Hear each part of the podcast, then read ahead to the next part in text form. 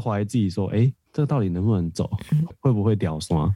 他们扮演的角色就是 他们鼓励你。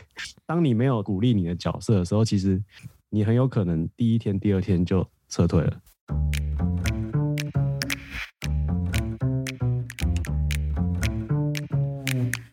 Hello，欢迎来到 Very Real 但不正经的户外平台。这里是户外人说说。我有看到一个也是比较新的，叫做叹息九华。对。叹息九华，它最有名的就是它把童话世界跟叹息湾两个很漂亮的高山溪谷串在一起走。对，而且我们是逆走，逆走就是一路从溪谷这样上上上上到三千以上，这样有点像坐登的。对，嗯，那对，所以它前半段比较难走，它一直在拉海拔。真正到觉得比较好走，是已经进到童话世界，因为进到童话世界就是传统路。我们中间主要是想要去探勘某一条零线，因为那条零线如果走通了，以后的队伍就可以直接从童话世界，然后走一天就可以到叹息湾。哇，那你们有走成功吗？有，我们走通了，就是因为那条路线没有记录，就只有人说哦，从哪一条人线可以走到哪里，但是他们。也没有把它详细的记录下来。那我们就是自己画了一条路线之后，我们就是沿着那条路线走。那发现说，哎，这条路线都没有什么困难地形，它可以一路非常顺的走到叹息湾，然后还省了一天。对，所以其实算是一个突破吧。哇，好强哦，超强的。就是以后的人，他可能就是可以选择走我们去画这条路线呢。走叹息九华有个最好笑的，其实就是我们时间管理。不佳，这趟行程，我对这趟行程的评语就是时间管理不佳，因为我们每天都睡到可能八九点才出发，然后都提早一两个小时就扎营了，整个行程走的是非常的宽松。那它造成的呢，就是我们原本有一天想要在叹息湾举光日，对，那因为每天都少两个小时，少两个小时，少两个小时，所以那一天它就消失了。不过还是有在你们预留的时间内啦。就我们有预备天嘛，那我们就是不小心把预备天用掉，那就是没有在叹息湾多多住一天，是我觉得比较可惜的地方，因为因为叹息湾真的很漂亮。那像你刚刚说，你们会自己去规划这些路线嘛？那你们是怎么样子去制作这些地图的？嗯、哦，我自己的话都是用那个地图产生器，对，它是一个网站，台湾人叫做蚯蚓的前辈。蚯蚓这位前辈就是算是目前台湾登山界探勘的始祖，他是地图产生器的作者，对，他就是把台湾的以前金建版的地图啊，然后鲁地图这种开放图资全部放到网站上，那你只要去点选你需要的范围，然后就可以直接输出成 PDF 档，你再拿去列印。出来就好了，算是一个很方便的网站。是，那你列印出来之后，像你们在规划说，哎、欸，我要从这个点到这个点，你是怎么样去想，然后去规划的？嗯、就像你刚刚说的，你们会先看空拍的环境吗？还是我们可能会有先定定一个，就是我们这一次想要去的地方。对，那个地方有可能曾经有队伍去过，或者是说从原住民口中，他们可能有提到。过去有一个这样的地方，那大部分都是过去有队伍去过，只是那个年代可能已经很久了，或者是说刚好最近有也是有队伍去，然后但是他们就只发了那个目的地的照片，他并没有公开他们的路线。对，那我们就知道看地图说哦，有这个地方想要去嘛，那我们就会先去把那个范围的地图找出来，然后一样再把那个范围的空照图找出来，先去画出一条预定的路线。对，但是实际上在走的时候。一定不可能跟这条路线一样，就是这条路线是我们理想化的画，纸本地图对照空拍的照片去猜测的，嗯，猜测这条路线能不能走。那运气比较好一点，我们可以拿到可能好几年前人家走的 GPX 的航机档案，但也只能当参考用了。水源的话，其实就主要都是往溪谷去吧。我们比较懒，我们几个都很讨厌背水，所以我们在选营地的时候，我们一定会选西边。或者是离西边不要太远。那有没有曾经是你们画出来跟实际走上落差非常大的？有啊，地图的图资它可能要好几年才会更新一次。这几年之中，它有可能会遇到台风啊或者地震，它就崩掉了，所以才会有我之前说我们走了一天八个小时，只走了一公里的这个状况，就是我们在现有的地图上面看到的资讯，就是它还是有一条古道，对，但是我们实际到了现场，发现它崩掉了，它变成三段，崩到就是你就是一看就知道。这踩下去一定会摔，对，所以就是哦，好，那我们就只好绕路这样。嗯，对，通常就是有一有画一条预定路线之后，那会多出来的时间就是都在绕路。像你也蛮幸运的，我看你也是有做一些撤退路线，可是你们都没有真的撤退过，是吗？对，我们在计划这个行程的时候，其实我们还会多画很多条撤退路线，就是是那个撤退路线，它有它大部分是人家过去。近几年有走过，但是它又是离我们想要去的路线最近的，就是它可能没有接在一起，但是它的距离算近。然后因为我们的天数很长，在看空照图的时候，就是会看说这个地方有什么瀑布啊，有断崖啊，然后有崩塌这样，都是看空照图猜测，现场实际状况不一定。但是我们就会先去预判说，哎，好，这个瀑布如果我们过不去的话。怎么办？好，那我们就开始看，哎，这个瀑布旁边有哪几条人线可能是可以撤退到回到传统路线的？我们都会先预想好，先画出来。然后真的到现场，那瀑布旁边有路可以下去嘛？那就有动物在走，这样，或者是说有树可以让我们架绳子，对，那就解了，第一关就解了，就像在破关，破关了，所以我们不需要第一条撤退路线，那就再继续往前推推推。啊，第二个遇到断了，哎。又有办法下，或者是说它断崖已经崩掉，已经变成比较平缓的路，或者是可以过的。哎，那第二条路线又可以划掉，好，我们用不到这条路线，这样就是在做探勘的时候，我们不是只 focus 在我们预想走完全程的这条路线，就是我们连它周边有哪些可以撤退的路线都要一起规划，主要路线对一起规划，就是你可能连这条撤退路线多久以前有人走过，它有没有水。它有没有危险地形？它有没有已经架好的绳子？都要先知道。那所以你觉得跟一般登山要准备的装备来讲的话，有什么不一样的吗？装备的话，其实我们会多带的东西就是绳索类的，钩环啊、主绳，然后扁带这些东西，因为它是最常被用到的。技术装备就是器械那一类的，我们自己其实平常也不太带，除非那一趟行程会有。非常多的溯溪行程，嗯，对，因为它重量太重了。是装备的重量，其实我们也会列入考量。就是我们那个郡大溪那个，就是由上往下溯，是，因为由上往下溯，它需要的 器械比较少。但是如果你由下往上溯的话，就是从下往上的话，它会比较需要比较多重装备。你说绳索方面需要比较多吗？对对对，那还有一些像是岩钉啊那种固定点的东西，它都是不锈钢的。都是合金的，所以它的重量就会多非常多。如果是下降的话，就只要一条绳子，然后一个吊带，一个钩环，相对轻很多。哦，所以你们还是会带吊带？我们吊带都是用扁带打那种扁带哦，扁带吊带。对对对，嗯嗯。一般的吊带太重了，对，扁带它其实可以再做很多其他事情，其实就是一物多用。所以你们有真的就是看到一个瀑布，然后从瀑布这样垂下来？有啊，有啊，有啊，我们也会尽量避啦，因为。冬天下溪谷的水是非常的冷，所以其实就算我们看到那个瀑布，如果旁边有路的话，我们也当然就选路。对对，当然是选路，可以尽量不要进水线，就不要进水线，因为进水线很麻烦。就你里面就算有防水，你背包吃水还是会变肿。对，对，所以我们会尽量避开真的让全身湿的状况，顶多就是大腿以下就好了。嗯，其实除了装备要多带之外，技能方面也跟一般传统行程差非常多。一定要有多什么溯溪啊，或是攀岩的能力，才能综合起来去做这样的行程，会比较轻松。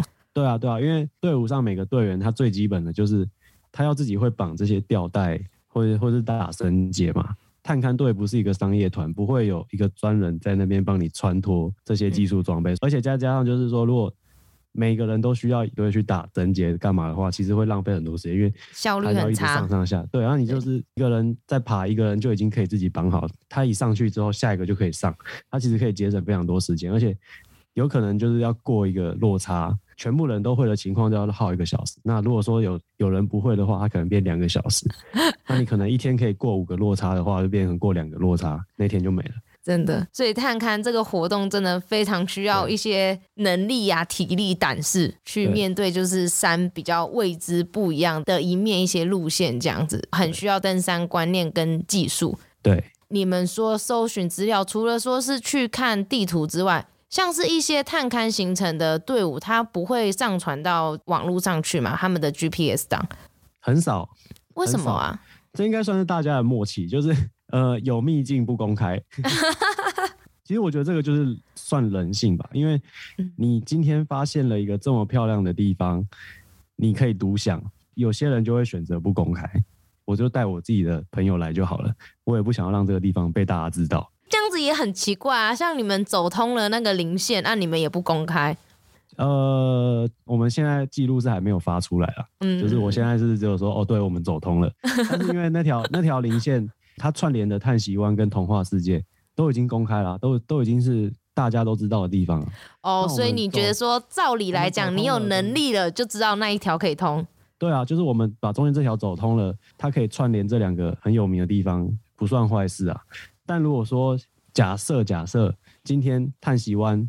是我发现的哦，我知道叹息湾是谁发现，他是一个一位成大的学姐。对，假设今天叹息湾发现了这个人，他想要让叹息湾变成就是他口袋景点的话，他可能就会选择不公开。这算大家的一个默契。对，那这样子如果要进入这个探勘的世界，其实很难着手哎。我觉得是缘分吧。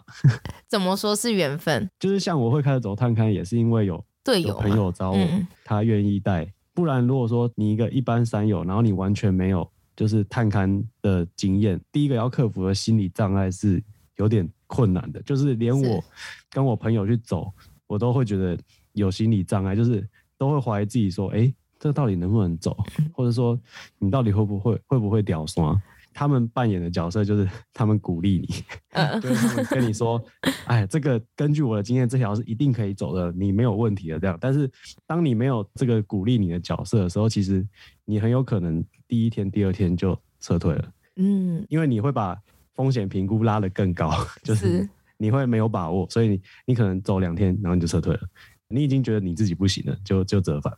其实就已经是团队合作，他跟。一般的登山路线真的蛮不一样，因为一般登山路线就是，好，大家都知道今天要睡在三六九山庄，所以就是死命的走到三六九山庄就对了。是是，是对，但是探勘他没有办法说每个人都不知道今天能不能走到计划预想中的营地，所以大家就会互相帮忙说啊，我们今天要一起走到这个营地，而不太会发生那种就是一个人一直冲一直冲一直冲，或者是大家四散走这种状况。所以那个感情的联系会更强。还好你这些队友都没有什么纷争在这之间，啊、除了吵架的 情侣。对对对，没有开玩笑的，我开玩笑的，开玩笑的。对啊，建议去给想要进入探勘这个活动的新手们嘛？呃，其实我觉得可以多看记录，多看记录，可以从一些比较简单的路线，就是它可能不是很热门的路线，然后记录上面也说。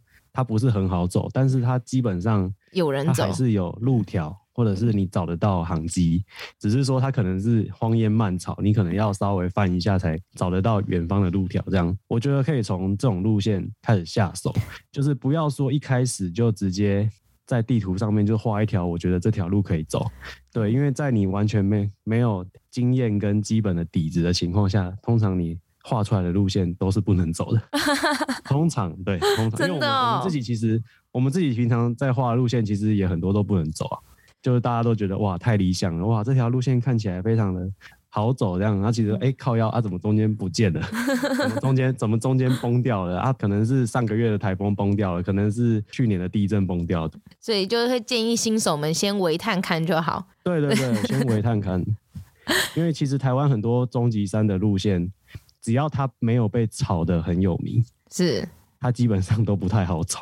嗯，我觉得有时候终级山比高山难走，哎，哦，终级山比高山难走很多。对，而且它的那种有一点一望过去都长得一样。对啊，然后 跟高山不一样，没什么展望，所以是你也没有办法在森林里面很快的知道说，哦，你到底在哪？比较难去判断自己的位置啊。然后加上它又很常起雾，所以视线很差。嗯、对，终极山真的是一个可以训练方向感的地方。那像你刚刚说，就是看人家的记录，你通常都是去哪里看别人的记录啊？比较多的都是会去看那个登山补给站。嗯，登山补给站。对，嗯嗯，因为登山补给站它除了它是一间 登山用品店之外，它其实它自己从论坛起家的，就是它它这个论坛就是会让大家发动态，因为其实像践行笔记这种都还是比较 focus 在大众路线，是对，然后反而是登山补给站啊，或者是老牌的网站。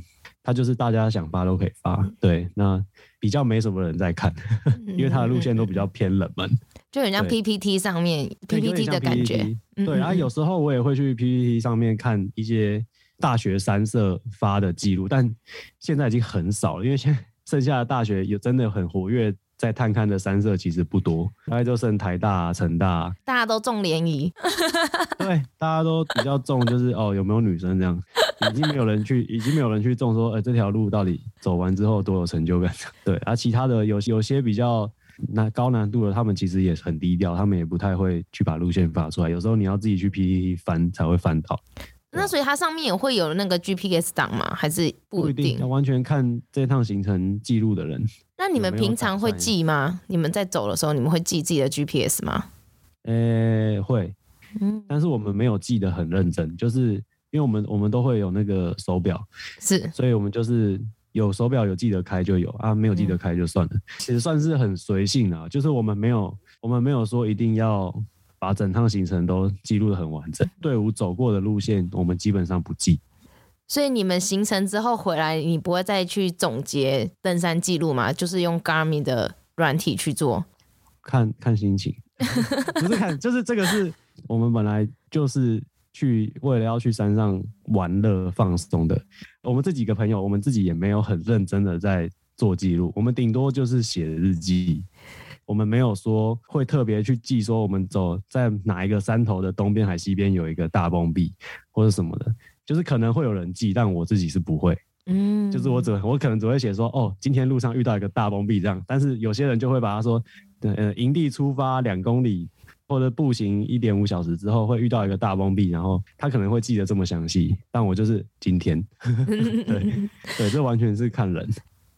我想要替大家问你。你怎么会那么会捡鹿角？为什么这么会捡鹿角？其实我觉得这个就是算敏锐度吧，因为这个例子有点像是当你在 focus 在某一辆车款的时候，就是假设 Jimny 它现在很有名嘛，那台小吉普车，对，你就会开始发现路上有很多。Jimny 在跑，但是如果你以前对这台车没有兴趣的时候，嗯、你就不会特别的觉得它在台湾很多。意思是它的量也不一定比较多。对，你会对这些就是可能在草地上就是有一个白白的东西，你就会特别去看它两眼。但是如果你对这东西没兴趣的时候，你也不会特别去看它。所以主要就是你要对这个够渴望。对。对，差不多就这个意思。所以那些说要捡鹿角的人，他其实就是没有那么想要，他可能自己都累得半死了，他没有心思再去去看看关注其他东西。哦，我最早会看到鹿角，就通常都是在部落嘛。然后我就想说，哦，原来台湾山上有这种东西可以捡，但为什么我爬山爬这么多都没看过？对对。然后后来才知道说，哦，你走在一般的步道上，基本上很难，因为它可能一掉就被其他山友捡走了。对，那 带我走探看的那个朋友子琪啊，哎、欸，他就是跟我说，你想要去捡鹿角，你必须要先了解水路的习性。嗯，你先知道水路会在哪边走，会在哪边的栖息。最早就是其他登山前辈说啊，你就是跟着动物走的路走，就会捡到了，因为人类不会走那种路。对，啊确实就是你走在受径上就是会捡到，但是因为受径。有在走探勘的人，他也会去走受径，所以你走到后来发现，哎、欸，兽径好像也没那么多，有但不多，所以后来就会变成是开始乱走。你也不能漫无目的的地毯式搜索，你可能要找的话，你可能就要先看说，哦，水路喜欢什么草坡啊，或者是喜欢有石头混合那种杜鹃，或是混合那种马醉木的那种矮草坡，是高海拔的矮草坡。所以你当你看到那种地形的时候，你就可以去猜测说，这个地方。会不会有水鹿在这里休息、吃草或干嘛的？那如果说你看那种一整片碎石坡，那种就不用想了，因为水鹿不会在那边栖息嘛。哦，还有一个我觉得比较有趣的，就是我每年在爬山的时候都会去观察说，就是有些地方你这会发现说，你去年来走南二段，这边有很多水路大便，但是你今年来走的时候会发现，哎，这里没有新的水路大便，都是以前旧的赛道已经变干掉白色那种。有时候我们就会猜测说，哎，那是不是今年水路的族群迁徙到别的地方？水路是会迁徙的，它会依据今年台湾的降雨量，它会往水多的地方去。对，所以其实当你发现这一区都没有水路，我们就会猜测哦。今年雨都下在哪里，水路可能都往哪里去？对啊，但是如果说你看这一区都没有新新的水路的大便，那基本上我就直接放弃去找了，可能也找不到这样。哇，所以要捡之前要先是水路观察家哎。对啊，对啊，对啊。像我那个朋友都把自己想象成是一只鹿。哦，原来是这样，当成自己是一只鹿的逻辑去思考，就是哦，我会。往这边走还是往那边走 之类的，对吧？我们其实很有趣，就是我们那时候就是我们去看了很多水路相关的论文，对，研究论文这样，嗯，就去了解它。你单纯只是想要这样子散步就捡到的话，那那就是跟买彩券一样啊，对啊，就中奖几率非常低。对啊，那像是你这样走一走啊，不会突然迷失方向走不回去吗？这个就是我刚刚前面讲的路感，嗯，路感。呃，我自己在走的时候，不管是传统路线或者是探勘路线，我都会去记自己转了几个弯，那每个弯转了大概多少，我会去记说，哦，我刚刚往北转了，我现在往东转了，那我现在是在哪一个方向？这样，其实这个算是一个习惯吧。当你一直有在记说你往哪边转，或者是说，哎，你现在爬了几个上坡，那下了几个下坡，这个我都会去记。我刚刚上了一个很陡很陡的坡，那我在看地图的时候，我就只要去找等高线最密的地方，可能就是我刚刚上的那个坡，这样，这个就是路感，就是你会一直去记录说你走过哪些路，那你的身体是什么感觉，这样。嗯，那这一集最后呢，想要请你用三个形容词形容三月探勘这个探山探险的活动。第一个是破碎，破碎。台湾的山真的是。非常的破碎，不好走，每年都在变，就连传统路线奇来南华，它现在崩掉了，都还没好。是，对，第一个是非常破碎，那第二个是潮湿，潮湿。对，探勘的话，通常你一定不可能一直在高海拔，你一定会有必须要下到中海拔的时候。对，那中海拔就是非常的潮湿，而且那个潮湿是湿到你可能有连续几天，就算没下雨，你的装备都还是湿的。那这样要怎么敢一直替换衣服吗？哦，没有，就是你可能隔天早上只要抓到太阳的空档，就要马上把装备全部像晒衣场这样子倒出因为我们很常做这件事。是是是，很常看到。一出发离开那个营地之后，虽然说全身都是全身装备都是湿的，帐篷一定是最重，帐篷一湿最重。那我们一定只要一有太阳，我们就马上晒，不管我们走到哪里，嗯，就 一定会先全部倒出来。把那个地方弄得就是哦乱七八糟这样，然后等到全部晒干之后再收回去。嗯，对。那第三个就是虎头蜂。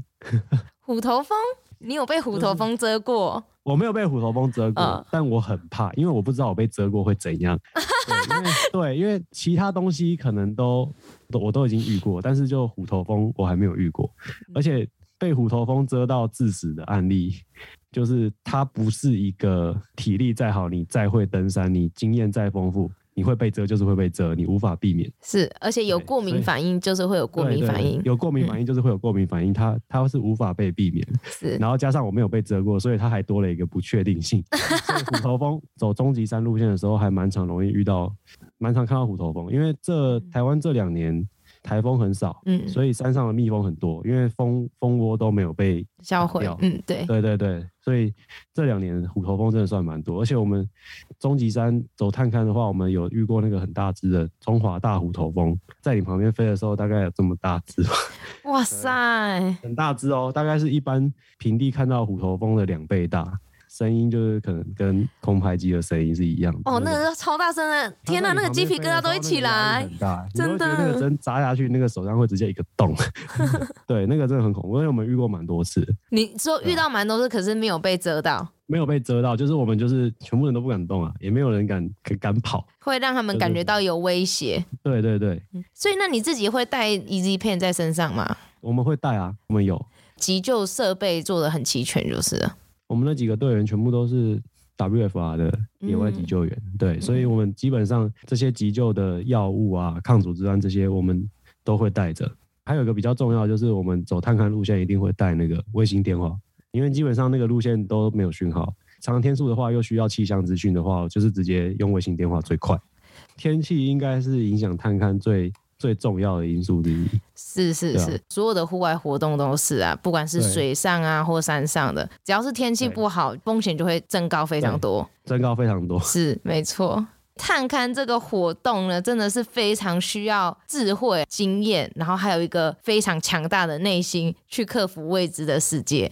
是、嗯、做这个活动之前，必须要先有基本的登山观念，跟像吴记他们都一样，不管是对于一些攀岩啊，或者是溯溪的一些基本能力，甚至是野外急救。没错，就是要先具备这些能力，再来去挑战更高难度的登山活动。然后，因为探勘，我觉得算是高难度了。最后，你有什么想要跟听众分享的吗？我觉得可以不要一直把目光。focus 在社群软体上面，大家很很可能很爆红，或者是很很常去打卡的这些地点，嗯哼，就是他可能拍出来的照片很漂亮，但是他就只是证明说，哦，你有来过这个地方，中间过程不一定是好的。就是有机会的话，就是可以往一些人比较少的地方，那也顺便就是可以把那个 登山的记录更完整，这样。其实也是 push 自己能力增强的一个方式。没错，我们这几个探勘的朋友都是为了去一些比较特别的地方而去，嗯嗯嗯，精进自己的能力。无忌的 IG 无忌 W U J I 底线 Studio，对，对大家可以去看看他的现实动态比较多。对，限时动态比较多，因为我文章更新很慢，近一年比较有认真在写字。嗯，对，以前以前都是发一张照片，然后加一句干话，就文就发出去了。然后，后来我发现，就是后来回头回头再看的时候，发现哦，好像都没什么内容，所以我就会我就开始有有在认真的就是写文章，但是就会变成说。照片的产值就很慢，嗯，不会啊，慢慢写，因为我们也很期待你有新的照片啊，或是文章出来。像我看你的现实动态，其实就看的还蛮尽兴的。精选动态，对对对对对，我看你的现实动态，每一条路线你都会记录，就像刚刚说的，你不是说哪里有崩壁那种记录很详细，可是至少你每天的行程。你也都算是有路线上的一些记录，就可能到哪个点啊，对对对，到哪个点扎营啊，我觉得哇，看了就好想去哦，就觉得好棒哦，希望自己有一天有能力可以去这些地方。那你有发现，其实我那个有我有好几条路线都还没发完，就是有时候发一发，然后就又上山工作，然后就就没发。对，你就会断掉，断掉一下呢，你又会截取别人的现实动态，然后你自己又在发现实动态，对，对对，再整合在一个精选。有，我有发现，而且好好几条都还没发完。今天讲的这几条好像我都还没发完，真的哦，都只发到可能第二天或第四天而已的。好，我们就期待你继续更新，这也是一个很棒的回忆。对啊，对啊，对啊。你下一条路线想去哪里？下一条路线哦，可能是卑南主山那边了，卑南东冷。卑南东冷，南一段那里？对对对，就是从南一段再往。台东的方向去，对，因为那条路线也看了很久，它其实也是以前布农族在逃那个拉玛达星星逃跑的逃跑的路线，嗯，对，就是也是有历史的路线啊。大家有兴趣的话呢，可以去追踪吴记。平常呢，他也是在山上带队，所以说不定你们在路上会看到他。因为我自己也看到他的现实动态，很多人跟他合照，他是网络红人。有点害羞，对，所以大家眼睛可以放亮一点，说不定你在哪个山屋就可以遇到他了。欸，因为我其实很少发我的照片，因为我照片都是风景居多，所以其实真的能认出来的不多，认出来的就是铁粉的。哦，对对对对对对对，很少是我自己发的。好，期待你的动态或者是现实动态的记录了，继续 follow。OK，感谢无忌这集来跟我们分享探勘这个活动，谢谢大家，感谢你，感谢感谢，嗯嗯嗯，拜拜，谢谢，拜拜。谢谢。有时候就只是哦，证明一下自己可以减那么多，好像就就算了。对你来讲已经不是日常了，乏味了是吗？呃、欸，有一点。哇塞，你的等级已经 level up 了，我们还在要入角的那个阶段。